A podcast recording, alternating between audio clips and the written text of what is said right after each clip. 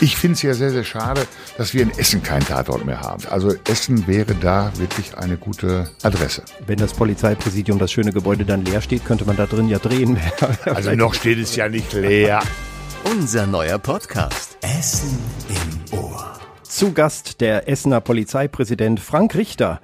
Herr Richter, wann haben Sie das letzte Mal die 110 gewählt? Das ist, glaube ich, jetzt zwei oder drei Monate her. Was war da? Es war eigentlich eine Sache, die nicht für die Polizei bestimmt war. Es war nämlich eine Ruhestörung und der weitläufige Nachbar hat sich wirklich auch ähm, durch gutes Zureden nicht dazu abbringen lassen, seine Stereoanlage zumindest so einzustellen, dass ähm, nicht alle davon etwas mitbekommen haben. Hat Ihnen die Polizei helfen können? Ja, selbstverständlich. Ruhe wiederhergestellt? Wie, wie, wie das immer so ist. Obwohl es tat mir so ein bisschen leid, weil ähm, normalerweise ist es ja ähm, nicht die Polizei, die dafür zuständig ist. Die meisten wissen das nicht, sondern es ist eigentlich die Kommune, die dafür zuständig ist. Aber Polizei 24-7 da. Und ähm, im Grunde kann man auch stolz drauf sein, dass die Leute als eigentlich immer in der Hilfe die 110 wählen. Das zeigt ja auch, dass man großes Vertrauen zur Polizei hat. Ja, ich wüsste jetzt auch nicht, wen ich bei der Stadt Essen anrufen muss und wo ich mich durchstellen lassen muss. Und das vielleicht abends um 10, um dann was zu erreichen tatsächlich. Ja, deshalb. Also für mich ist es auch mal gleichzeitig ein Zeichen dafür, ähm, dass ähm, es kommen ja nicht nur solche Anrufe an, sondern auch sehr, sehr skurrile Anrufe in der Leitstelle, ähm, wo man aber Hilfe erwartet von der Polizei, selbst in allen Lebenslagen. Häufig ist es mehr so ein therapeutischer Ansatz.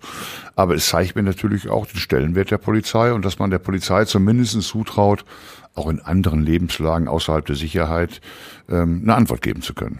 Ihnen war das aber bei der Ruhestörung lieber, ähm, die Polizisten per 110 zu rufen, als hinzugehen und zu sagen, äh, Entschuldigung mal, ich bin der Polizeipräsident nein, nein, seit nein. Also, also dass ich, dass ich sage, ich bin der Polizeipräsident, das nicht. Ähm, nein, also wenn man vorher zweimal zu den Nachbarn geht und einfach höflich darum bittet, ähm, ähm, das doch bitte runter, runterzufahren und ähm, zweimal das ähm, nicht beachtet wird, dann finde ich, ist, dann kann man das durchaus schon tun. Also nicht beim ersten Mal sofort zu sagen, also ich rufe jetzt äh, meine Mitarbeiter an, die haben wirklich andere Sachen zu tun dazu. Aber es ist eine Situation, ich bin mir ein bisschen komisch vorgekommen dabei. Ich gebe das offen zu. Ähm, aber ähm, ja, ich habe es getan. Sie haben es getan und äh, Sie sind jetzt hier, Herr Richter. Hallo und herzlich willkommen im Radio Essen Studio. Ja, danke für die Einladung. Äh, wollten Sie eigentlich schon immer Polizist werden? Also ich bin ja mit 16 zur Polizei gekommen. Ähm, ich weiß nicht, ob man mit 16 das so genau weiß. Ich glaube, mit 16 möchte man oder vielleicht etwas jünger auch alles werden. Aber Polizist war schon ganz, ganz oben auf der Liste.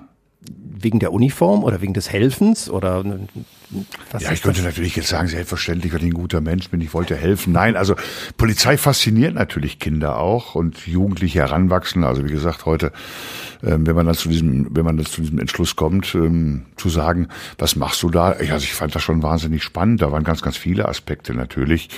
Ähm, ich glaube, heute haben wir ja auch ein Bild von Polizei, was sich mehr aus dem Tatort speist als aus der aus der Realität. Stimmt. Und ähm, 76 ähm, gab es auch noch eine andere Polizei, will ich mal sagen, was Ausbildung, vieles andere mehr anging. Nein, ich fand es einfach spannend, ähm, zur Polizei zu gehen, ohne eine ganz so ganz konkrete Vorstellung davon zu haben. Da sind ganz, ganz viele Aspekte, die eine Rolle spielen. Sicherlich zu helfen, selbstverständlich auch eine Uniform und vieles, vieles mehr. Ähm, also das war schon, nein, es war schon ein Wunsch, ja.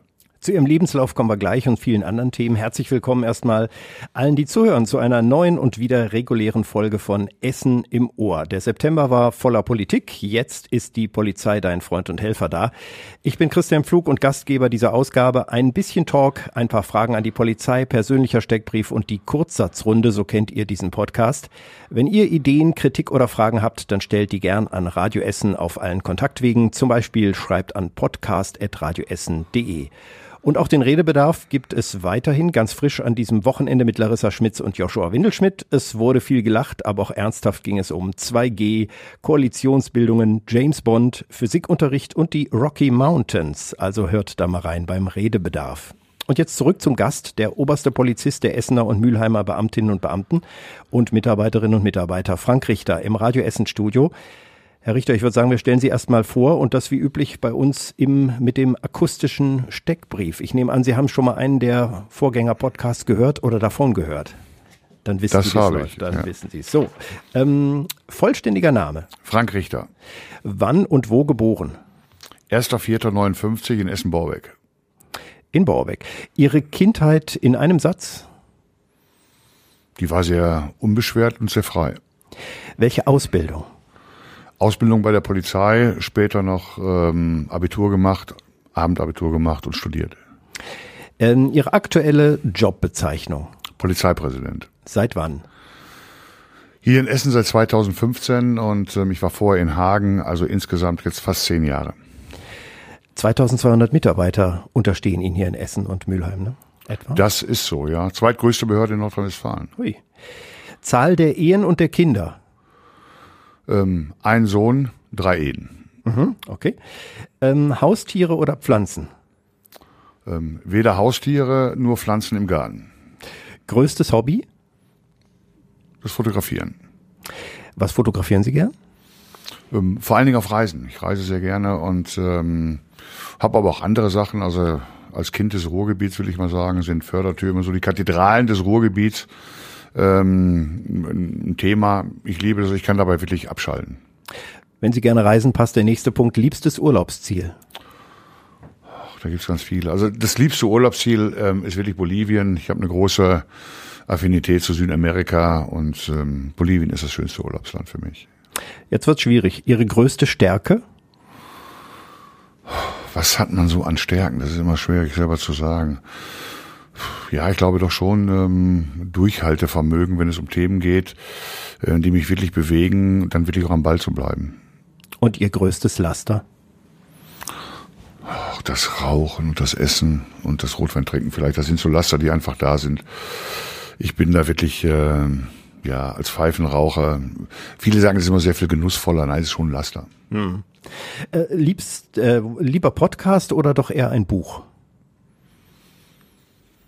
Das ist natürlich jetzt gemein zu fragen, weil in der Podcast-Sendung ist zu fragen, was man da, da Sie dürfen machen. alles sagen. Ja, aber das ist natürlich nein. Also da muss ich wirklich sagen, Buch, da bin ich konservativer. In den letzten, soweit Steckbrief, äh, ich gehe gleich mal so ein bisschen rein ins Leben. In den letzten Podcasts haben wir hier Essener Politiker zu Wort kommen lassen, äh, zuletzt den frisch gewählten SPD-Bundestagsabgeordneten Sebastian Fiedler. Ähm, ist ja auch Polizist und äh, Sie sind ja auch in der Partei, ne? Ich bin auch in der Partei, ja. Auch in der SPD. Auch in der SPD, ja. Wenn man sagt Partei, dann kommt man ja fast immer dazu, ja. Muss man als Polizeipräsident eigentlich neutral sein? Ja, das muss man. Ähm, Neutralität bedeutet aber nicht, dass man ähm, nicht eine klare, eine klare Position hat. Man muss da sehr genau unterscheiden. Man darf also wirklich ähm, dieses Amt, was man hat, was eine hohe Verantwortung hat, nicht ähm, zu irgendeiner Seite nutzen, ausnutzen. Es ist ja jetzt so, dass sowohl in der Stadt der Oberbürgermeister von der CDU sind, als auch im Land Innenminister und Ministerpräsident sind CDU. Das, äh, da könnte es ja schon mal krachen. Ach ja, also im, im Grunde genommen ähm, das ist aber nicht parteipolitisch unbedingt immer festgesetzt. Also es kracht immer in der Frage, ähm, wenn es um die Frage von personeller Ausstattung geht. Ich glaube, da spielt die Farbe des Ministers relativ wenig eine Rolle, sondern geht es einfach darum, ähm, für die Stadt hier, für die Sicherheit das meiste rauszuholen. Ähm, es geht um, es geht da um Fachfragen und weniger um politische, um, um, um politische ähm, Sachverhalte. Sicherlich, man ist politischer Beamter. Man kann jederzeit von der, von der Landesregierung wieder abgesetzt werden, ohne eine Begründung. Das ist so. Das ist aber nicht in der Tradition gleich, welches Farbenspiel wir hatten. Ähm, nein, es geht, es geht um die Sache und äh, mit meinem äh, Minister des Inneren, mit dem Reul, da verbinden viele Fachfragen verbinden uns da in dieser Form und deshalb ist das auch schon eine ähm, eine Sache, da ist da spielt Parteipolitik im Grunde genommen keine Rolle. Sie sind lange Gewerkschafter in der Polizei gewesen, vom Arbeitnehmervertreter, der Sie waren, jetzt zum Chef, also mehr Arbeitgeberseite ist das ja eigentlich. Ist das nicht eine schwierige Wende? Sie sind jetzt ja, wie gesagt, Chef von so 2200 MitarbeiterInnen. Ja, also viele haben gesagt, wird der jetzt also von Paulus zum Saulus oder ne? Also mhm. ist das jetzt äh, ähm, ich habe das nie so richtig verstanden. Also viele haben mir auch gesagt, Mensch, der wechselt jetzt die Seiten. Ich wollte nie kriminell werden, außer man unterstellt einem Polizeipräsidenten, dass er eine gewisse kriminelle Energie in sich hatte oder um dieses um dieses Amt auszuüben. Beim Tatort ist das ja oft so. Beim Tatort mag das so sein. Ja, das sind da, ähm, wie gesagt, das war ja auch ähm, über lange Zeit meine Lieblingsserie, ähm, zumindest sonntags abends, das hat sich schon gewandelt. Ähm, nein, also man, ähm, ich hatte es früher einfacher als Gewerkschafter. Als Gewerkschafter konnte man Forderungen stellen, ohne dafür Verantwortung zu übernehmen. Ähm, das ist jetzt gar nicht, ähm, ist jetzt gar nicht flapsig gemeint. Ähm, nein, man kann auch eine Behörde führen, indem man seine, seine Vorstellung von, ähm, von einem sozialen Führen von Menschen, gleichzeitig auch zu sagen, was kann man in dieser Form verändern, durchaus führen kann. Das, das beißt sich nicht. Ich glaube, manchmal versucht man so ein, so ein Clusterdenken hinzusetzen. Das ist auf der anderen Seite oder, oder, oder vieles mehr. Nein, ich bin davon überzeugt, dass man das, seine Ideen, die man vorher hatte, dann auch sicherlich nicht auf Landes- oder Bundesebene, wo ich tätig war, ähm, aber dann auch wirklich umsetzen kann. Ähm, und man hat damals ja als Gewerkschafter auch seine Grenzen erkannt. Also man kann nicht in, in allen Bereichen sagen, also ich fordere das jetzt, das kann man immer natürlich tun, das ist, das ist so, aber ähm, das im Kleineren noch umzusetzen, ist eine gute Sache. Ich frage mal aus eigenem Interesse, was macht einen guten Chef aus? Also ähm, für mich gibt es gibt es so einige Indikatoren, ähm, die besonders wichtig sind. Ähm, ich halte es für notwendig, dass man seinen Mitarbeiterinnen und Mitarbeitern ähm, eine gewisse Transparenz zukommen lässt. Also zu sagen, warum trifft man Entscheidungen? Man trifft häufig Entscheidungen, wo der eine oder andere sagt, also es gefällt mir überhaupt nicht oder wir sind jetzt benachteiligt, wenn ich daran denke, wenn es um die Personalverteilung zum ersten Neuen geht und vieles mehr. Man muss da aber einfach erklären. Das halte ich für einen, das halte ich für einen ganz, ganz entscheidenden Punkt. Ähm, also zu sagen, was im internen Bereich läuft, warum machen wir es so, wie wir es machen. Ich, ich weiß, man, man wird ja überhaupt nicht alle befriedigen können in, in dieser Form. Aber die Frage von Transparenz, die Frage von Kommunikation halte ich für wichtig. Und ich halte besonders wichtig, ähm, um das in der Außenwirkung auch zu haben. Wir haben ja einige Ziele, einige, wir nennen es für uns Behördenziele. Ähm, das muss man kommunizieren, muss sagen, warum tun wir das? Was könnte passieren?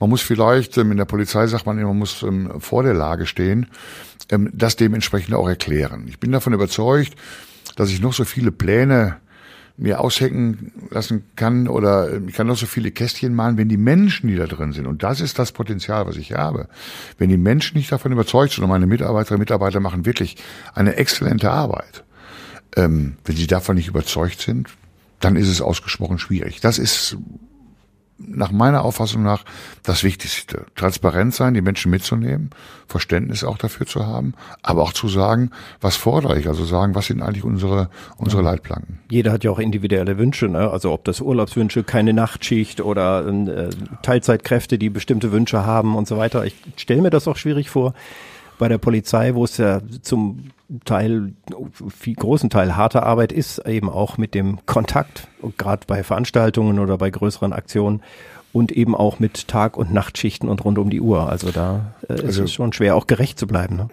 Also das ist mit Sicherheit ganz, ganz, ganz schwierig, weil es gibt ja bestimmte Bereiche, also ich nehme mal den klassischen Wahr- und Wechseldienst. Also mhm. Also jeder weiß, äh, dass Wahr- und Wechseldienst oder auch ständige Nachtschicht zu haben, nicht besonders gesundheitsförderlich ist. Das heißt aber dann Modelle zu finden, und das haben wir versucht vor einigen Jahren, dass wir ein ganz neues Schichtmodell aufgebaut haben, in dem wir zumindestens ähm, die gesundheitlichen Folgeschäden da minimieren. Ja. Ähm, ist natürlich auch eine Situation, wenn ich heute 25, 30 bin, dann sage ich, also das halte ich durch, ist gar keine Frage, ich mache so und so viele Nachtdienste hintereinander, aber ähm, das ist eine, eine, eine Situation, die irgendwann, ähm, der Körper wird ja irgendwann zurückschlagen. Und das ist auch eine Frage von Verantwortung, die man ernst nehmen muss, zu sagen, ähm, wie gehen wir damit um?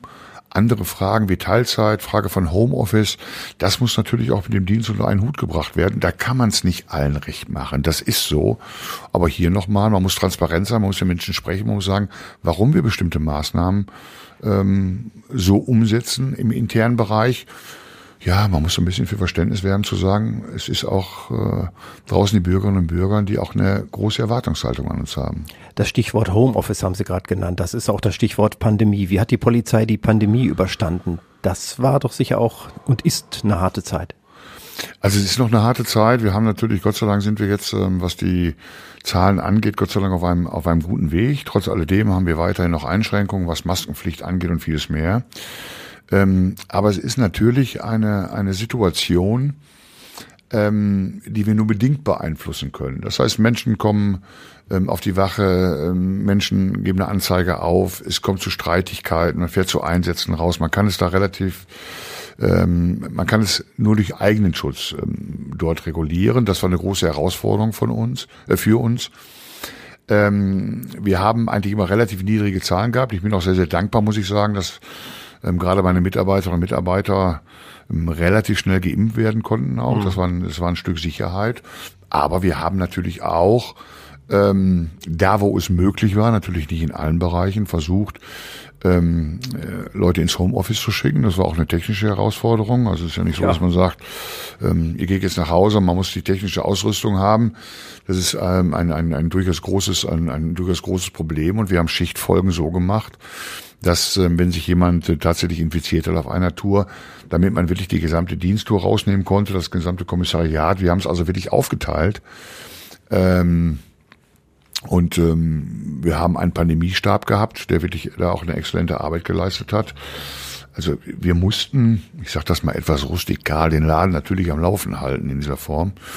Und äh, wir haben das erste Mal, was vorher Menschen so rein theoretisch durchgespielt haben, was ist hier ähm, mit Pandemielagen, da haben wir, glaube ich, vor zehn Jahren alle drüber geschmunzelt. Mhm. Äh, heute schmunzeln wir Blackout, ich will mir gar nicht ausmalen, was dann passiert. Wir müssten darauf eingestellt sein. Unsere Vorbereitung war gut, wir haben es umgesetzt. Sicherlich gibt es immer in dem einen oder anderen Punkt Verbesserungsmöglichkeiten, aber wir sind ähm, bis jetzt toi toi toi ausgesprochen gut durch diese schlimme Pandemie gekommen. Gott sei Dank. Polizei ins Homeoffice stelle ich mir halt auch nicht leicht vor und technisch haben wir alle hier unten auch beim Radio unsere Herausforderungen gehabt. Und dann ist es ja auch noch, dass die Polizei unterwegs ist und muss ja manchmal auch Dinge durchsetzen, wie Corona-Regeln. Das ist doch wahrscheinlich auch furchtbar nervig, wenn es dann um Tragen von Mundschutz in der Straßenbahn oder ich weiß nicht wo geht in, in der Kneipe und dann wird die Polizei gerufen. Ja, das ist, oh, das ist ein heikles, ausgesprochen heikles Thema, was, was diesen Punkt angeht, weil im Grunde genommen ist für die Corona-Schutzverordnung die Polizei gar nicht zuständig. Das ist ähnlich wie bei den Ruhestörungen mhm. auch. Ähm, ich weiß aber auch, dass die, die Frage von Autorität natürlich von meinen Beamtinnen und Beamten ausgeht, die in Uniform dort auftreten. Wir haben es in enger Abstimmung auch mit den, mit den beiden Kommunen hier gemacht. Ähm, äh, aber ähm, es war nochmal eine zusätzliche Belastung selbstverständlich. Ja. Ne? Also äh, gerade diese, diese Punkte, ich will mal gar nicht von diesen ganzen Diskussionen ähm, berichten, die dann meinen Mitarbeiter und Mitarbeiter entgegengeschlagen sind. Es gab auch Menschen durchaus, ähm, die es ganz, ganz bewusst ähm, dagegen verstoßen haben. Und das sind Punkte, die ähm, da musste man schon, musste man wirklich schon Nerven haben, denn das Alltagsgeschäft liegt ja weiter, ob es nun Aufnahme von ja. Verkehrsunfällen war oder andere Sachen. Wir haben Anstieg von Familienstreitigkeiten gehabt, ne? das ist mal so eine typische Geschichte, äh, fast wie Weihnachten. Ne? Also ja. wenn die Familie dann über einen längeren Zeitraum zusammen ist, sollte es schon mal oder kommt es schon mal ähm, äh, zur Auseinandersetzung in der Familie. Ne? Das, ja. ist, das ist so Punkte. Das war schon eine harte Zeit. Also das muss ich sagen, auch wenn Einsätze in bestimmten Bereichen zurückgegangen sind, ist weniger gefahren worden.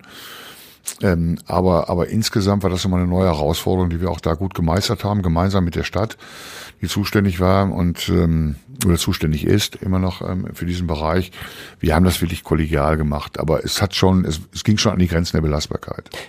Gibt es eigentlich äh, jemanden, mit Sicherheit im Präsidium, wo man sich ausheulen kann. Also äh, wenn Beamten kommen und haben wieder einen ganz schweren Einsatz, dass sie äh, wirklich mal so eine Art Supervision oder sich austauschen darüber, was da wieder passiert ist? Also das haben wir. Also wir haben Gott sei Dank, und das hat sich wirklich entwickelt in der Polizei in Nordrhein-Westfalen, also zu meiner Zeit gab es so, so, etwas überhaupt nicht. Mhm.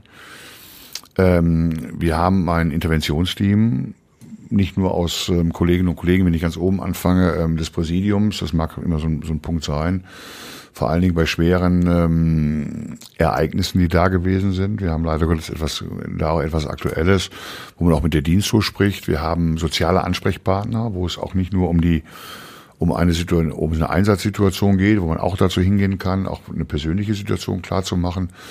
Wir haben ähm, eine Personalvertretung, wir haben äh, ja die sozialen Ansprechpartner, wir haben eine Gleichstellungsbeauftragte, wir haben Seelsorger bei uns, ein ganz, ganz wichtiger und ganz, ganz entscheidender mhm. Punkt. Ähm, also es gibt schon ein Netz, in dem ich mich hab, kann auffangen lassen. Das ist, das ist wichtig. Also ich will ein Beispiel nennen. Das, ähm, das ist ja vom, ähm, vom Zuhören. Ähm, die Hundertschaft aus Essen war eingesetzt in den Überschwemmungsgebieten.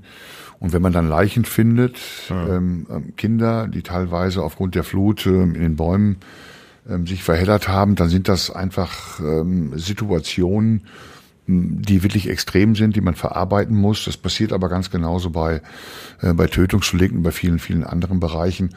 Also wir versuchen hier das Netz so eng wie, wie möglich ähm, zu spannen.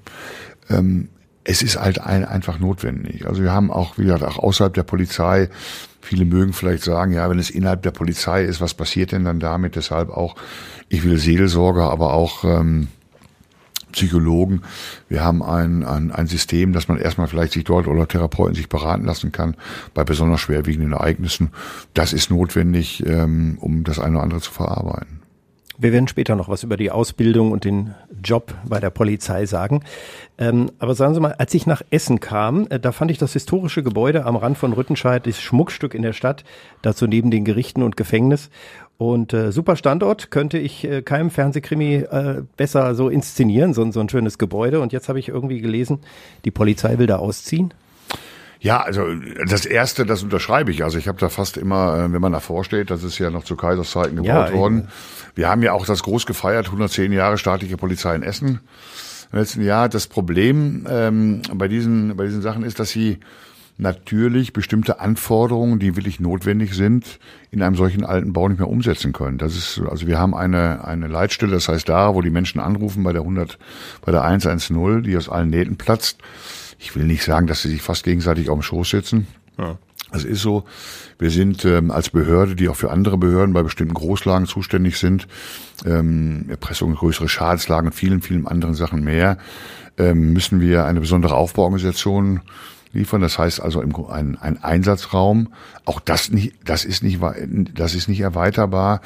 Ähm, das ist der Nachteil von alten Gebäuden, die da sind. Also ich finde dieses Gebäude einfach toll. Ich sage vielen immer, das ist das schönste Polizeipräsidium Nordrhein-Westfalen, auch das älteste. Das Unangenehme ist dabei auch, dass ähm, in den Zeichnungen ähm, aus der Kaiserzeit ähm, die aktuellen Pläne des Landes Nordrhein-Westfalen nicht mit berücksichtigt worden sind.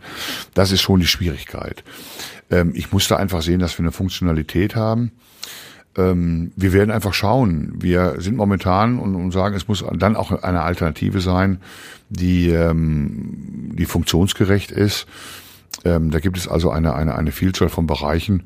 Ähm, das ist momentan nicht mehr möglich in diesem alten Gebäude. Ich finde es ausgesprochen schade, was natürlich auch einen historischen Wert hat. Aber ähm, Sie haben gerade gefragt nach der Frage der Arbeitszufriedenheit, Arbeitssicherheit und vielen, vielen anderen Sachen mehr. Das steht dann wirklich auch im Vordergrund. Im Vordergrund äh, stehen jetzt ja Sie im Podcast und in der Kurzsatzrunde, äh, da haben ja auch die Politikerinnen und Politiker immer ganz äh, hart zu kämpfen, einen Satz zu Ende zu bringen, ohne noch drei neue anzufangen. Ja, das, das, das ist, also ich bin ja kein Politiker, aber ich glaube, das ist, das ist nicht ganz so einfach, ja. Ich sehe, äh, ich ahne, Sie schaffen das. Äh, ich fange den Satz an, Sie bringen ihn zu Ende. Mein normaler Alltag beginnt in der Regel mit ja, mit dem Frühstück und um halb sieben im Büro zu sein. Der Kurznachrichtendienst Twitter ist für mich ähm, in meiner persönlichen Lebenswelt sehr weit entfernt. Wenn ich ehrlich bin, dann finde ich Videokonferenzen mittlerweile grausam. Wenn ich jemanden sehe, der seinen Mund-Nasenschutz nicht richtig aufhat, dann bin ich äh, sehr schnell dabei, einen kleinen Hinweis zu geben.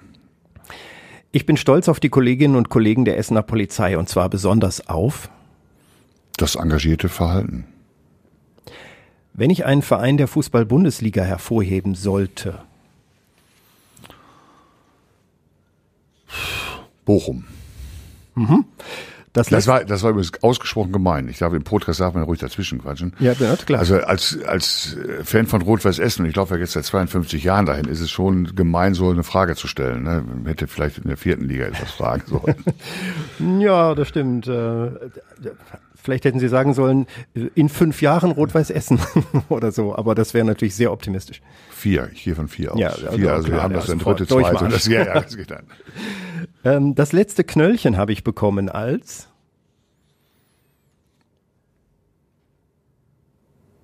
letzte Knöllchen war zu schnell, weil ich zu schnell gefahren bin, ja. Hm. Äh, nach einem anstrengenden Tag kann ich nur abschalten, wenn? Wenn ich absolute Ruhe habe, das Telefon nicht geht und auch der Fernseher nicht läuft. Meine Frau muss sich keine Sorgen um mich machen, weil? Weil sie weiß, dass ich das eine oder andere gut durchstehe. Der Totalausfall von Facebook, WhatsApp und Instagram gestern war für mich bedeutungslos. Wenn Armin Laschet doch noch Kanzler wird.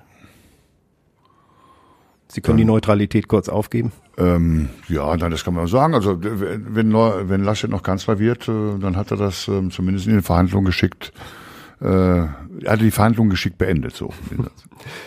Die Corona-Pandemie hat uns alle gestresst, besonders?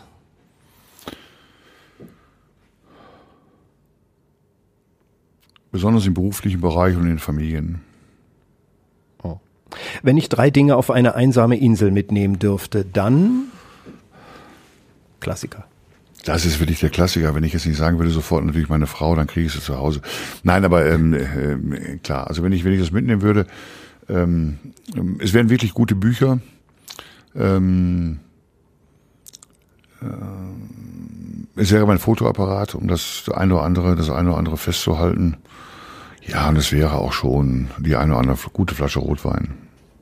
Sie haben auch noch so einen richtigen Fotoapparat. Ich bin neulich hier ausgelacht worden in dem Podcast, weil ich noch von Fotoapparat spreche. Sowas äh, spricht man heute gar nicht mehr aus. Das ist wie ja, Kompaktkassette. Das, ja, da, daran erkennt man aber teilweise, äh, mir passiert das, das ist häufig sind das peinliche Situationen, die mir ähm, widerfahren. Ähm, also äh, sprachlich einmal von so einem Fotoapparat zu sprechen, ähm, dann zu sagen, ähm, ja, so eine gewisse äh, Sprachlichkeit in den Tag zu legen, wo junge Leute dann einen wirklich ähm, anschauen. Ich muss da, ich muss da besonders aufpassen. Ich will, wenn ich, ich das darf, ähm, es ging um eine, um eine Razzia in mhm. einer Diskothek. Und ähm, dann war die Einsatzbesprechung gesagt, wann fangt ihr denn an? Und dann sagten die so, ja, wir werden so 02 Uhr, wird's losgehen. Ich sag, wieso 02 Uhr, haben die schon zu? Ähm, da merkte ich, dass ich in einer Lebenswelt angekommen war, die nicht mehr meine Lebenswelt war. Also früher war das so, zwei Uhr, da war es also schon auch, da sagten die Herr Richter, die machen erst um 0 Uhr auf. Also das war so eine Situation, ich war, es war, es war wirklich peinlich für mich, aber daran erkennt man, dass man in gewissen Lebenssituationen nicht mehr da angepasst ist, vor allen Dingen vielleicht auch, wenn man keine Kinder mehr in dem Alter hat. Das ist dann schwierig. Bei uns war im Fernsehen um die Zeit schon Sendeschluss. Da kam nur da noch gab's das, das Testbild, Testbild noch. Ja, ja, ja, das war die gute, da war auch mehr Lametta noch. Apropos Fernsehen. Im Fernsehen sehe ich am liebsten, wenn schon nicht mehr Tatort.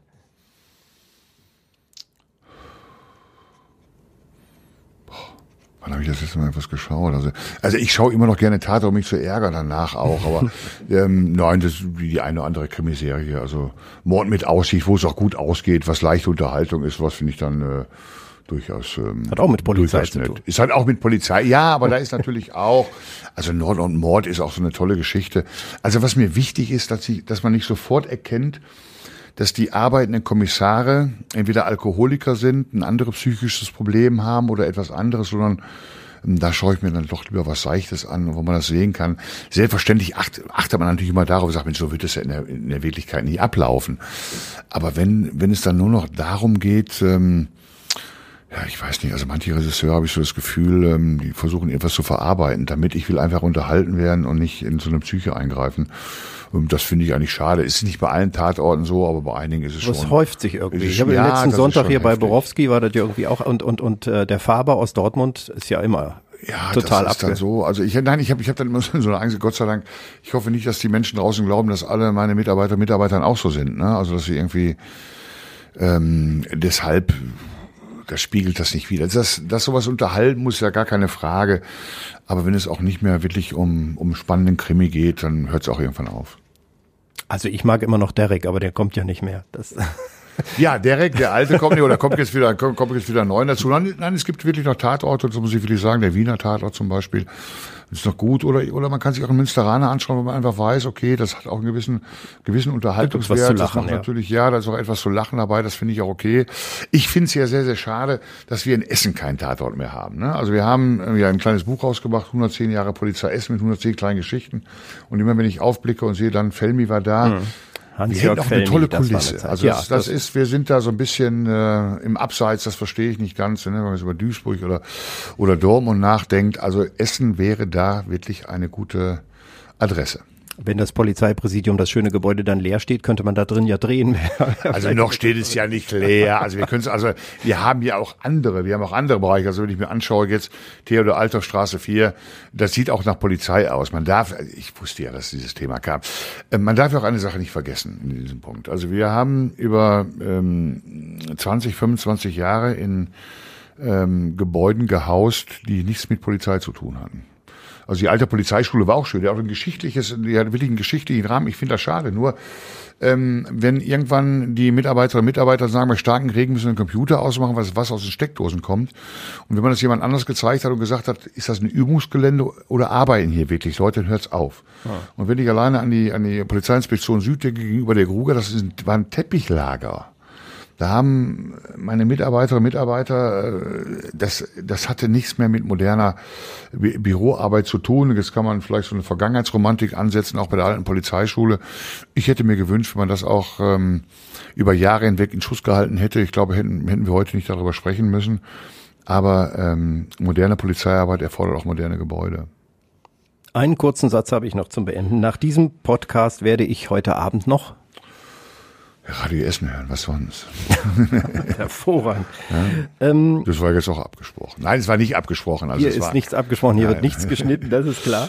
Ähm, Sie haben vorhin gesagt, wie lange Sie schon bei der Polizei sind. Sie blicken auf ein langes Berufsleben zurück. Was würden Sie sagen, ist das Leben heute sicherer oder unsicherer als früher? Damals war alles besser, ne? Also früher war sowieso alles sicherer, das höre ich ja immer von den Leuten. Nein, es ist eine andere Art von, von Unsicherheit geworden. Aber ich will aber auch eine Sache vorweg, äh, vorwegnehmen. Ähm, wenn ich heute mit Leuten spreche hier aus Essen und ähm, ich komme nun aus dieser Stadt, die sagen, also Herr Richter, früher war alles sehr viel sicherer und war alles sehr viel besser. Nein, es war es auch nicht. Äh, man hat zum einen wie vielleicht weniger darüber berichtet und ähm, es gibt natürlich auch Situationen, es gab ja nicht nur Stadtteile auch in Essen, die mal ganz unproblematisch gewesen sind. Gott sei Dank sind die nicht mehr da. Ich sag mal so, Segerott war ja nicht unbedingt ein Hort von, ähm, von Glückseligkeit auch. Ja. Ähm, wir haben es vielleicht damals etwas anders hingenommen. Ich bin mir da nicht so sicher, ich will mir da auch kein Urteil darüber erlauben. Fest steht auf jeden Fall, dass das Gefühl der Menschen, ähm, nicht sicher zu sein, auf jeden Fall zugenommen hat. Und das ist eine große Herausforderung für uns auch als Polizei, es reicht nicht nur aus, Ihnen eine Statistik vorzulegen und zu sagen, also gucken Sie mal, wir vergleichen das mal mit 1998. Da sah das alles sehr, sehr viel schlimmer aus. Das hilft den Menschen nicht. Ich glaube, wir haben als Polizei insgesamt haben wir in der Sicherheits, in der Sicherheitspolitik zu sehr immer auf reine Zahlen gesetzt. Wenn heute jemand Ängste hat, Ängste hat, ähm, im Dunkeln rauszugehen und vielen anderen Sachen mehr, dann sind diese Ängste da und wir müssen gemeinsam, nicht nur als Polizei, sondern die gesamte Stadtgesellschaft, ähm, auch Kommunen und andere müssen einfach schauen, wie wir, da, wie wir das beseitigt kriegen. Ich mach das, das sind ja teilweise banale Beispiele. Warum ist es hier so dunkel? Ähm, Wäre da nicht eine Lampe angebracht oder, oder vieles, vieles andere mehr? Ich glaube aber auch insgesamt, dass die Gesellschaft ängstlicher geworden ist in vielen Bereichen. So nehme ich das jedenfalls für mich wahr. Ähm, äh, nein, wir sind eine sichere Großstadt hier. Die Leute wollen zwar nicht hören, die wollen immer was anderes hören dann da äh, für Essen. Ähm, insgesamt ähm, ist das Gefühl ein ganz, ganz anderes geworden. Ist denn weniger Polizei unterwegs, dass man sagen kann, es ist nicht mehr so zu sehen wie der Bezirkspolizist an jeder Ecke, der geholfen hat, über die Straße zu gehen? Ich mache das jetzt mal so platt. Ja, also, also die Frage der Schutzmann an der Ecke, ob es den wirklich je so gegeben hat, dass an jeder Ecke, also der eine wird sagen, Gott sei Dank stand nicht an jeder Ecke einer, ähm, ähm, ob das, ob das wirklich so gewesen ist. Also wir versuchen ja, gerade über ähm, eine, eine Präsenz, und wir zeigen das momentan in den letzten Jahren, in den letzten drei, vier Jahren, gemeinsam übrigens auch das mit der Stadt, das will ich sagen, gemeinsame Streifen hier im Bereich der Stadtmitte, aber auch in, auch in anderen Bereichen, dann präsent zu sein, ansprechbar zu sein. Ähm, nein, was, was diese Frage angeht, ähm, das glaube ich nicht. Ich habe jetzt nicht die Zahlen von vor 20 oder 25 Jahren, aber wir versuchen das zumindest. Ich will, wir versuchen auch da zu sein, wo die Menschen sind. Ähm, wir haben zum Beispiel hier eine mobile Wache eingeführt vor drei Jahren, dass wir gesagt haben, okay, wir sind da, wo Menschen sind, wo ist es? Wir fahren zu den Marktplätzen, wir fahren auch zu ähm, zu Bereichen, wo sich viele Menschen, äh, wo sich viele Menschen aufhalten. Wir versuchen da offen zu sein, ähm, um auch die die Sorgen die Sorgen aufzunehmen. Wir sind momentan bei einer Konzeption. Ähm, dass wir Stadtwachen einrichten wollen. Das heißt, ähm, dass wir präsenter sind in bestimmten Bereichen, das gemeinsam mit der Kommune damit es nicht zu so einem Bürger-Ping-Pong führt. Nein, dafür ist die Stadt zuständig, dafür ist die Polizei zuständig und vieles mehr. Ähm, wir versuchen da eine Präsenz herzustellen. Ich weiß, dass es immer zu wenig ist. Das ist überhaupt gar keine Frage. Also wenn der Minister mir jetzt sagen würde, ähm, Herr Richter, ich habe noch 150 Leute über oder 200 Leute über, ich könnte sie sinnvoll einsetzen. Also wäre keiner da, ähm, der sich langweilen würde. Das ist ja auch ein offenes Geheimnis, dass die Polizei durchaus noch mehr Personal gebrauchen könnte. Gerade im Blick auf Überstunden und viele Einsätze wäre das schon. Ja, wir haben, wir haben natürlich auch Phänomene, die natürlich sehr, sehr arbeitsintensiv sind. Wir haben natürlich angefangen ähm, vor vier Jahren eine, eine Konzeption ähm, gegen, gegen Clan zu fahren. Begriff ist immer schwierig, aber gegen kriminelle ähm, Organisationen zu fahren. Ähm, das kostet natürlich Personal. Wir haben eine Situation, die mir momentan große Sorgen bereitet. Das ist eine immense Steigerung ähm, Straftaten gegenüber Senioren. Das heißt, dieses Anrufen viel mehr. Wir geben da sehr viel in Prävention. Ähm, wir haben die Situation ähm, Kipo, Kinderpornografie, was die Frage der Auswertung angeht, was ungeheuer viel Personal frisst, was auch notwendig ist, um alles zu sichten. Sie haben gerade von dem Fotoapparat gesprochen, da mhm. sind 36 Bilder drauf ähm, ich bin da jetzt nicht der Technikaffine, aber wie viel Tausende von Bildern, Zehntausende von Bildern allein am Handy möglich sind, Tja. das muss ausgewertet werden. Das heißt, wir haben andere Formen auch von Kriminalität, die da sind, die sehr viel, die sehr viel intensiver sind. Wir haben die Frage Computerkriminalität, also nicht das jetzt mit Computern, sondern aber die Frage, ähm, was passiert im Netz, was passiert im Netz. Ähm, wir versuchen das natürlich auch über Präventionsangebote zu machen, von ein bisschen den Senioren hin. Wir bringen Broschüren dazu raus und vieles, vieles mehr. Ähm, dafür wird Personal gebraucht. Ich kann das nicht und ich kann das nicht, ich kann das nicht klonen. Ähm, ja, ich könnte sehr viel mehr Personal hier gebrauchen. Was halten Sie von der Idee der Landesregierung, äh, Kripo-Beamten schon direkt nach der Ausbildung zu übernehmen, also ohne Wach- und Wechseldienst auf der Straße vorher? Das wird ja gerade diskutiert. Ja, also das ist ja, also ich fühle mich jetzt, ich hatte mich heute, als ich das so morgen gelesen habe, habe ich mich zurückversetzt gefühlt in meine gewerkschaftliche Zeit. Diese Diskussion gibt es schon, gibt schon, gibt schon seit 30 Jahren. Also zum einen ähm, haben wir ja bereits diesen Seiteneinstieg. Das heißt, ähm, das, was angesprochen worden ist, wenn heute ähm, Menschen zur Polizei wollen und vorher eine Ausbildung haben, also ich meine im kaufmännischen Bereich und vielen, vielen mehr, gehen die nach der Ausbildung sofort in diese Bereiche. Das heißt, das ist nichts Neues. Das ist also alter Wein ähm, in, in neuen Schläuchen dabei. Ähm, wir haben eine Verjüngung der Direktion K vorgenommen. Das war auch notwendig. Ne? Also was die Direktion K angeht, vor allem K-Wache, das sind diejenigen, die den ersten Angriff, die den ersten Angriff starten. Ja, ich halte es für notwendig, dass man alle Bereiche der Polizei es kennenlernt. Ich halte es dafür notwendig, nicht unendlich dort äh, zu bleiben, aber ich halte nichts vom Spatendenken. Es muss eine Spezialisierung geben. Ich halte es aber für notwendig, auch ähm, durchaus, und es ist ja keine unendlich lange Zeit, ähm, durchaus auch vorher im Wach- und Wechseldienst gewesen zu sein, ähm, um vor allen Dingen auch andere Bereiche da kennenzulernen. Ähm, viele Vorschläge, die da sind, die sind bereits umgesetzt und die gibt es. Was muss ein guter Polizist können? Also kann man das so sagen? Das, was Sie gerade gesagt haben, der eine muss IT-Spezialist sein, der andere muss äh, besonders trainiert sein oder muss jeder alles können? Nein, jeder muss nicht alles können, aber es gibt schon eine, eine, eine, eine gewisse Breite und die größte Breite gibt es wirklich tatsächlich im, im und Wechseldienst oder auch auf der K-Wache, wo man wirklich in ganz unterschiedliche Situationen oder mit ganz unterschiedlichen Situationen konfrontiert wird. Ich glaube, das ist eine der größten Herausforderungen, die die, die, die jungen Kolleginnen und Kollegen haben, ähm, sich immer wieder auf neue Situationen einzustellen. Ne? Also angenommen von der alten Dame, der man hilft, bis hin zu einem aggressiven Verhalten, bis hin zum Verkehrsunfall, bis hin zu ähm, häuslicher Gewalt, die nicht schön ist, weil man, weil man bestimmte Sachen mitkriegt. Man muss sich also, man muss da sehr, sehr flexibel sein und gleichzeitig auch, ähm, man ist ja der Halt dann in diesem Moment für viele Menschen. Ähm, man muss sich seiner Position dort immer bewusst sein. Also, dass man da wirklich derjenige ist, der hilft. Das ist so ein bisschen will ich sagen Sozialarbeiter, muss aber gleichzeitig aber auch ähm, seine Maßnahme umsetzen, muss das aber mit sehr viel Fingerspitzengefühl machen. Dazu ist auch eine gewisse Erfahrung notwendig. Ähm, ähm, das ist schon eine Herausforderung, die nicht ohne ist. Morgen sitze ich im Gymnasium Borbeck, da geht es um Ausbildung. Ein Raum weiter sitzt die Polizei, macht Werbung, versucht gute junge Leute zu werben. Ich mache es dann für die Medien und erzähle, was da so passiert. Äh, wie bekommt man die richtig guten Leute? Und ich sag mal hinterher und nicht die falschen, die einfach nur sich wichtig tun wollen oder aus welchen Obwohl ich glaube, jedes Gründen System, also ich glaube, jedes Ausbildungssystem hat da. Wir haben ja Gott sei Dank eine zweigeteilte Laufbahn. Ähm, also zum einen haben wir ähm, noch eine, eine große Anzahl von Menschen, die sich für den Polizeiberuf interessieren. Ähm, fast 13.000, die sich auf diese 200.000 Stellen beworben haben im letzten Jahr. Es gibt ein Auswahlverfahren, was durchaus nicht ohne ist, wo es nicht nur um die Frage geht, ich bin jetzt hier der Freizeitrambo oder ich habe das mal im Tatort gesehen, so will ich das auch machen. Ähm, sondern ähm, hier gibt es einen, einen Sporttest, einen Sportleistungsnachweis ähm, und hier achte man vor allen Dingen darauf, alles andere kann man ja in bestimmten Sachen lernen, man muss, ähm, dass wir da, dass wir die richtigen ähm, Kandidaten und Kandidaten kriegen, ist, ist eben auch ein ähm, dreijähriges Studium im Anschluss daran, auch hier scheitern, scheitern einige an fachlichen Fragen, vielleicht auch an Sachen, dass man vielleicht sagt, das ist vielleicht ähm, doch nicht mein Beruf. Ähm, es gibt nie ein hundertprozentiges Netz, dass man sagt, jawohl, das sind jetzt also ähm, diejenigen, aber ich glaube, dass wir in Nordrhein-Westfalen schon ein System haben, ähm, und ich sehe es ja auch, lass mal so sagen, also die jungen Kolleginnen und Kollegen, die kommen, die sind schon gut. Mhm. Da fehlt die Erfahrung, aber was die an Fachwissen haben, ähm, wie die geschult sind, was die, was die in bestimmten Bereichen haben, das ist schon toll. Also muss ich, muss ich wirklich sagen. Mal früher hat man, ich, so als, als alter Mann kommt man immer dazu und sagt, nee, früher war das schöner, früher war besser, früher wir alles, alles hingekriegt, der Außen ein.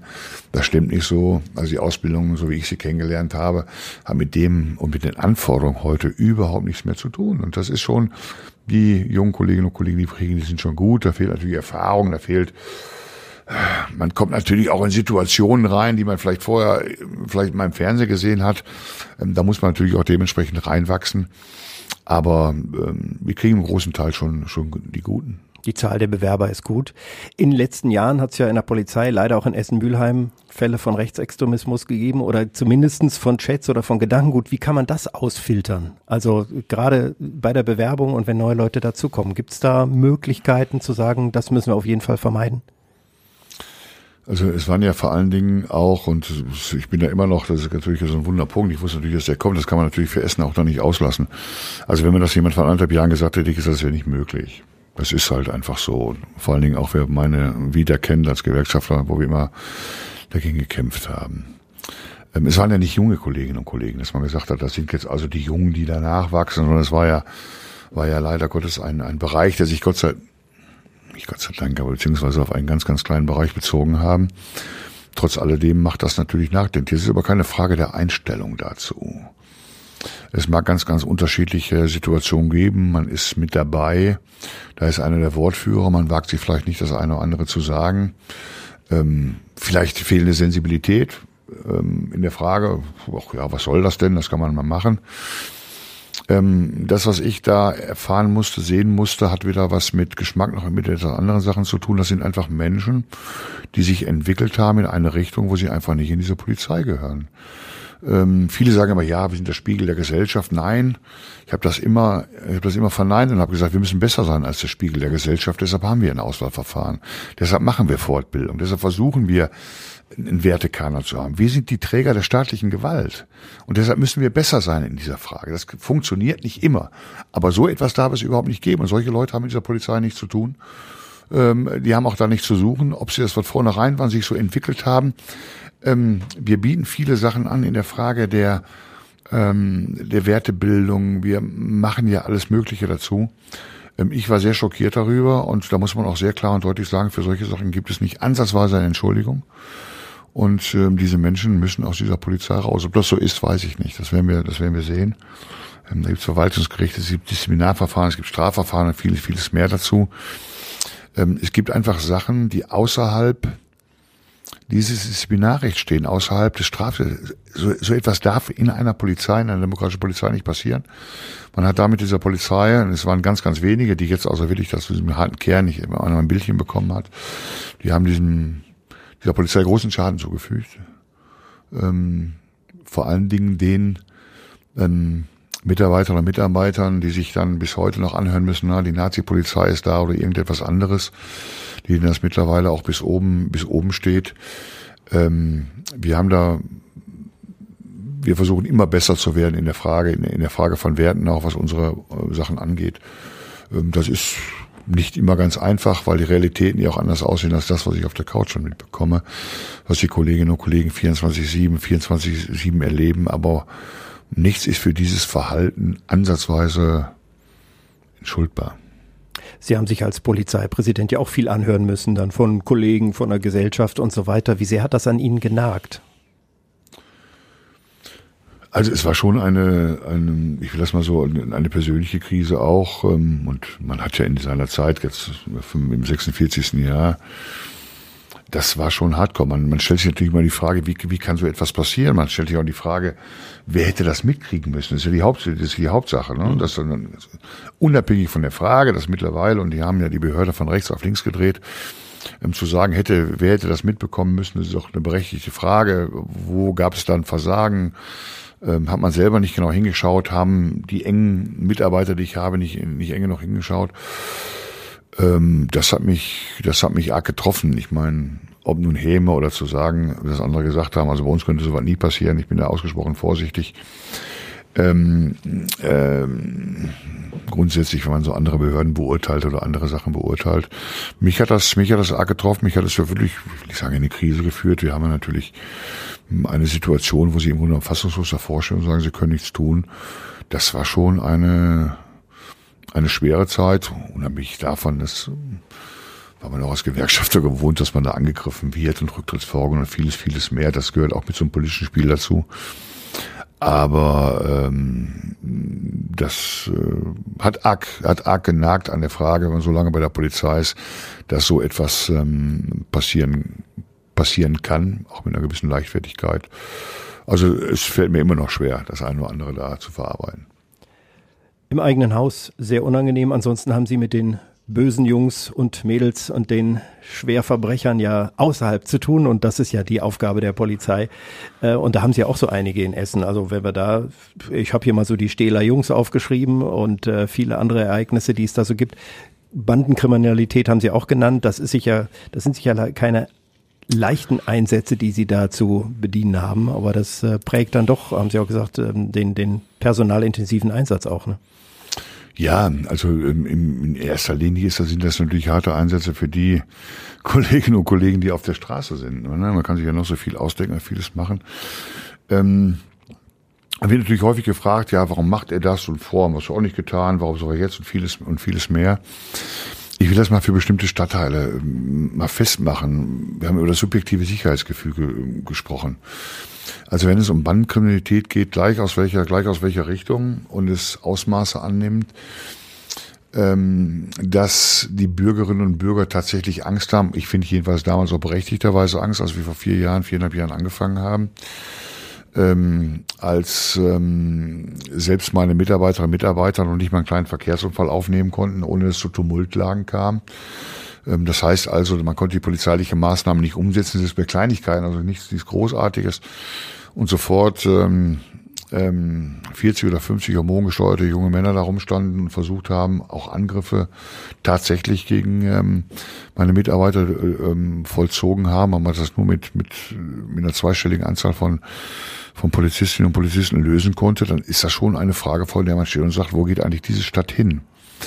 Ähm, ein ein Punkt ist da vielleicht ganz, ganz gut, ähm, dass ich sagen kann, wir haben momentan pro Jahr, also wir hatten fast jede Woche ein Tumultdelikt, also wo es richtig hoch herging. Wir haben im letzten Jahr, ich glaube, zwei oder drei Tumultdelikte gehabt. Das heißt, auch hier zeigen wir, wir zeigen Präsenz, das ist entscheidend ähm, für den inneren Bereich, das heißt für die Sicherheit meiner, äh, meiner Kolleginnen und Kollegen.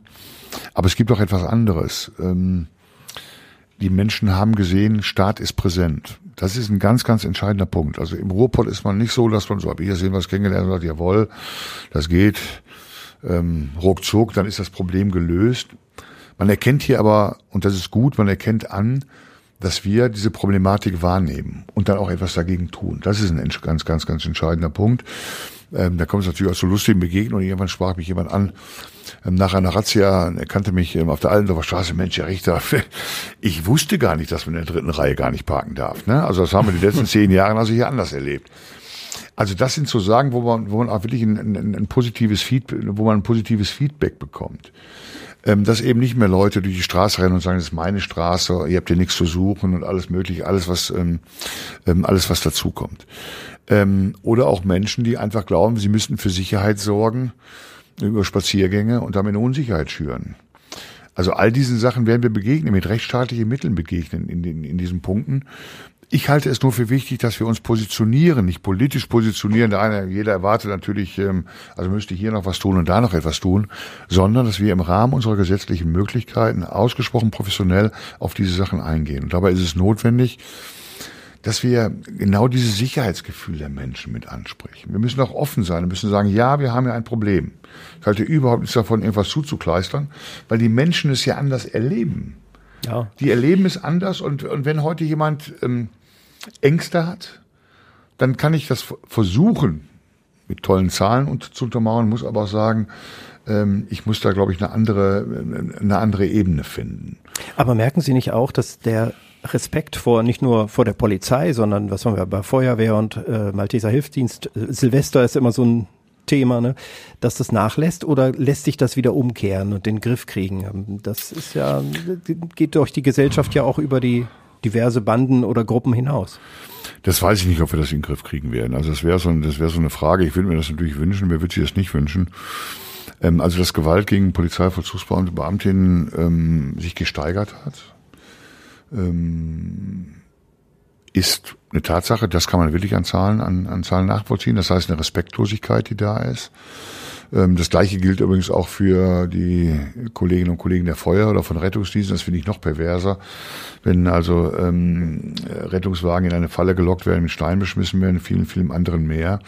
Wir müssen dieses gesellschaftliche Problem gemeinsam anfassen. Wir müssen sagen, ähm, was passiert hier momentan? Also wir haben momentan haben wir eine Schieflage in bestimmten Werten. Die nächste Frage ist natürlich auch, ähm, äh, was ist die Konsequenz daraus? ich will jetzt keine Schelte betreiben zu sagen, aber ich, ich habe das, äh, äh, mal zu sagen, was passiert, wenn man einen Polizeibeamten angreift oder und, und vieles mehr. Ich glaube, da muss es eine klare Ächtung auch in der Gesellschaft geben. Ich will jetzt gar nicht vom Strafmaß sprechen, ich will sagen, also das müsste jetzt so und so sein. Meine These ist immer die, es geht ja immer sehr schnell, ähm, zu sagen, also wir brauchen neue Gesetze. Also, also neue Gesetze machen gar nichts. Ähm, ich muss sie, ich muss sie dementsprechend ausfüllen, das erlebe ich in der Bekämpfung im Clan auch sehr, sehr, sehr stark nein dieser Staat ist stark, wenn er es will. Wenn man wirklich hingeht und sagt, ja, wir, wir setzen das aus. Es gibt hier eine andere Stellschraube, davon bin ich überzeugt. Ich würde mir wünschen, wie in anderen, wie in anderen Ländern, es bringt ja nichts, Strafen nach oben zu setzen. Einfach zu sagen, jawohl, wir setzen noch drei Jahre draus, das hört sich immer dramatisch an, also bis zu so und so vielen Jahren. Ähm, eine Mindeststrafe, wie in anderen europäischen Ländern, wer Polizeibeamte angreift, das Nachweis geht auf jeden Fall für drei Monate oder wie auch immer ähm, in den Knast und dann ist Ende aus mit dieser Frage. Also das nach oben zu setzen, das ist immer so ein bisschen auch, ja, das ist auch ein bisschen politisches Schaulaufen. Ne? Also wir machen, wir erhöhen die Strafen, wir machen da etwas anderes. Nein, wir haben es nicht. Ich glaube, wir haben, wenn wir da zusammenarbeiten, und ich erlebe es momentan in vielen, vielen Bereichen, wo wir eng mit anderen staatlichen Organisationen zusammenarbeiten, dann funktioniert das eine oder andere. Aber insgesamt, wir müssen sehen, dass wir einen Werteverfall haben und wir müssen als Gesellschaft daran arbeiten. Also ich werde nicht als Polizei das alleine lösen können. Wir müssen sagen, wo sind unsere Leitplanken, was wollen wir hier? Und da gehören viele dazu, schnell auch umsetzen, die Gerichte müssen dann schnell arbeiten und so weiter. Und äh, manchmal ist es ja auch ein bisschen kreativer Umgang damit, ich sage das mal in Anführungsstrichen, um die Gesellschaft wieder da auf den Weg zu bringen. Abgesehen davon, dass die meisten sich vernünftig verhalten und die Werte ja doch in also, sich tragen, würde ich jetzt also, mal. Also das ist so. Also wir, wir dürfen auch nicht so ein, so ein Bild malen, als wenn wir jetzt hier in ähm, Angst haben müssten, hier heute Abend ähm, ähm durch die Stadt zu gehen und etwas anderes. Nein, aber wir müssen diese Anzeichen müssen wir wahrnehmen. Sie haben mich vorhin gefragt, ähm, sprechen Sie Leute mit der Maske an? Hm? Ja, mache ich machen wir das heute. Soziale noch. Mitkontrolle. Genau, ne, machen wir das heute. Das können wir lange darüber reden. Mein Gott, also früher war das schön und da haben wir auch sehr viel, da ging das anders ab. Aber nein, aber einfach nur zu sagen, vielleicht den Hinweis rauszugeben, nicht auf ein aggressives Verhalten, da muss ich dann nicht mich versuchen, in so eine Spirale reinzugeben, aber zu sagen, was man dann, ähm, was man auch da meint. Oder es sind ja wirklich so Kleinigkeiten, die, die auch im Berufsleben da eine Rolle spielen. Ne? Vom Tagesgruß über viele andere Sachen. Ähm, ist das mal gewünscht, nicht gewünscht? Ich glaube, da müssen diejenigen, die es immer beklagen, auch dementsprechend umsetzen. Also ich werde in dieser Gesellschaft nichts umsetzen in irgendwelchen Talkshows. Mhm. Ähm, erlebe ich immer ganz, ganz viele Leute, die mir das immer die Welt erklären, immer wieder von neuem, ähm, wenn ich das nicht im realen Leben umsetze. Reales Leben, äh, wir haben jetzt so viel gestreift. Ich will das nicht so beenden, dass wir jetzt hier so also wir sind tiefer eingestiegen, das finde ich auch sehr, sehr spannend, um mal einen Blick hinter die Kulissen zu haben. Wenn wir über die Zukunft reden, also dann, dann ist da nochmal ein Ausblick, ein, ein vielleicht ein positiver. Im Moment habe ich ja bei der Polizei habe ich schon schon viel gehabt. Sie haben viel erzählt. Ich hatte ja so auch die kleinen Dinge, die wichtig sind: Einbruchschutz, Blitzermarathon oder Sie haben es gesagt, ganz akut gerade Betrug von Senioren. Da sind Sie mit vielen Aktionen dabei. Wenn Sie in die Zukunft gucken und sagen, ich meine, ähm, eine Welt ohne Kriminalität wird es ja nicht geben. Aber ähm, wie können wir die Welt ein bisschen besser machen? Jeden Tag. Wir machen, sie, wir machen sie jeden Tag ein Stückchen besser, indem wir die bösen Menschen von der Straße holen und das machen. Also, ähm, wir werden neue Herausforderungen haben, über Technik alleine neue Herausforderungen haben. Ich bin davon überzeugt, wenn der Stellenwert der Sicherheit, und das ist manchmal, ist immer, jeder sagen, na, sicher muss es auf jeden Fall auch sein. Also ich brauche da mehr als nur eine reine Fensterrede, sondern muss sagen, ich muss dann die Leute auch dementsprechend, ich muss die Organisationen wie Polizei auch dementsprechend ähm, ausstatten. Wir haben es gehabt, in den letzten zehn Jahren ist das reduziert worden in allen Bundesländern. NRW hat einen Gegen, Gegentrend dazu gesetzt. Wenn ich Sicherheit will, muss ich es haben. Das ist das Erste. Das Zweite ist, wir leben hier allerdings auch nicht im Wilden Westen. Also manchmal habe ich auch so das Gefühl, dass der eine oder andere, es gibt, es gibt Kriminalität, ist gar keine Frage. Ähm, das gibt es in allen Staatsformen, ob sie es nun wahrhaben wollen oder nicht wahrhaben wollen. Ich will schon sagen, dass wir in einer der sichersten Länder der Welt leben. Das wird immer so ein bisschen dabei unter, unter den Teppich gekehrt. So. Und äh, wir versuchen das natürlich, wir versuchen dann noch besser zu werden jeden Tag. Wir versuchen vor allen Dingen, und das ist entscheidend, ähm, neuen Kriminalitätsformen äh, entgegenzutreten. Ich muss da noch ein Beispiel für die Zukunft nennen, weil ich bin ja gehe ja so mehr so vom User zum Loser, was Technik angeht. Ne? Also Sie haben gefragt, ob mir aufgefallen ist, dass Twitter aufgefallen ist. Äh, ich muss mir bis vor einiger Zeit noch erklären lassen, was Twitter ist. Also ich spreche dann lieber mit Menschen so und oder mit, ich bin in keinem, in keinem sozialen Netzwerk das wird aber eine Herausforderung sein. Und wir müssen unsere Präventionsprogramme, die, die früher da gewesen sind, also Taschendiebstahl oder das gibt's auch noch weiterhin, müssen wir ausfahren. Wir lassen teilweise den Täter in unser Wohnzimmer rein, indem nicht auf dem Bildschirm auf bestimmte Sachen zugreifen kann. Ähm, da müssen wir gemeinsam in der Frage der Prävention können wir das eine oder andere noch tun, auch bei Senioren. Es sind nicht nur allein die Senioren, sondern es sind auch, ist auch die Familie gefordert zu sagen, wie gehen das hin. Es wird besser werden, weil wir, äh, ich habe da wirklich eine tolle Truppe, vor allen Dingen junge Kolleginnen und Kollegen, die super sind und die sich also auch auf neue ähm, Herausforderungen einstellen können. Und wenn die Rahmenbedingungen stimmen, die uns das Land vorgibt, was Personal angeht, was Ausstattung angeht, ja, es wird sicherer werden, es wird besser werden und Sicherheit ist ja elementar für alle Bereiche. Ich will das jetzt nicht ausführen, für die Stadtteile. Ähm, Sie können noch so ein schönes Haus haben, wenn Sie in, einer, in einem Stadtteil wohnen, wo Sie sagen, also nee, da hilft mir auch das schöne Haus nichts. Nein, es wird besser werden, wir werden dafür weiterhin sorgen. Ähm, Politik kann ich sagen, lasst uns äh, auch die Möglichkeit besser zu werden, was Personal und Ausstattung angeht. Herr Richter, hat Sie äh, niemals jemand darauf angesprochen, dass Sie mal Hörbücher sprechen sollten? Also Sie könnten eine Montageanleitung von einer Deckenlampe sprechen und äh, vorlesen und es wäre die Atmosphäre von einem knisternden Kaminabend. Ja, jetzt, jetzt zu spät dafür. Also jetzt kann ich nicht nochmal um, jetzt kann ich nicht nochmal umsetzen. Nein, hat mir noch nie jemand gesagt. Ähm, also die, äh, ja, Mensch, was hätte alles aus mir werden können? Nein, Quatsch ist natürlich, aber das sind natürlich so, so spannende, ähm, so, so spannende Geschichten. Nein, hat mir nie, hat mir nie jemand gesagt. In der Regel muss ich dann, sind die immer froh, dass ich dann auch ruhig bin. Tatsächlich hat eine Kollegin gesagt, Mensch, äh, wenn er irgendwann mal in Rente ist, vielleicht kann er für, für Radio Essen dann noch ein paar Hörbücher sprechen oder so. Die Stimme muss man doch einfach nutzen und so. Okay. Also, also ich könnte, ich wäre natürlich vielleicht prädestiniert dafür, die Verkehrsdurchsage zu machen oder so. Und dann könnte man das noch ähm, das wird ja doch einen gewissen Ansatz zu bringen zur Polizei. Das wäre ja mal eine Möglichkeit. Vielleicht äh, sind Sie mal morgen dabei für den Verkehrsservice. Ja, auf jeden Fall. Ich bin sehr, ja zu allen Schandtaten bereit, klar. Sehr interessant. Im Moment, äh, jetzt zeichnen wir das abends auf, ist da wahrscheinlich nicht mehr viel los. Mhm. Ja, aber man kann das eine oder andere durchaus äh, auch unterhaltsam, auch unterhaltsam weitergeben, ja es findet sich was. Herzlichen Dank. Das war der Chef der Essen-Mülheimer Polizei, Frank Richter, zu Gast im Podcast Essen im Ohr, quasi unter Polizeischutz, also diese Folge. Und ihr könnt euch beim Anhören jeder Folge sicher fühlen. Ihr findet alle auf radioessen.de und überall, wo es Podcasts gibt natürlich. Da gibt es auch den Redebedarf und täglich der Tag in fünf Minuten, die Tageszusammenfassung.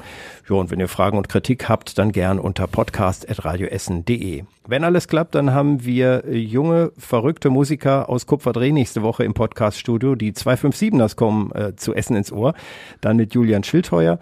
Ja, und ich bin Christian Flug und bedanke mich bei euch fürs Zuhören und meinem Gast, dem Polizeipräsidenten. Schönen Abend, Herr Richter. Dankeschön.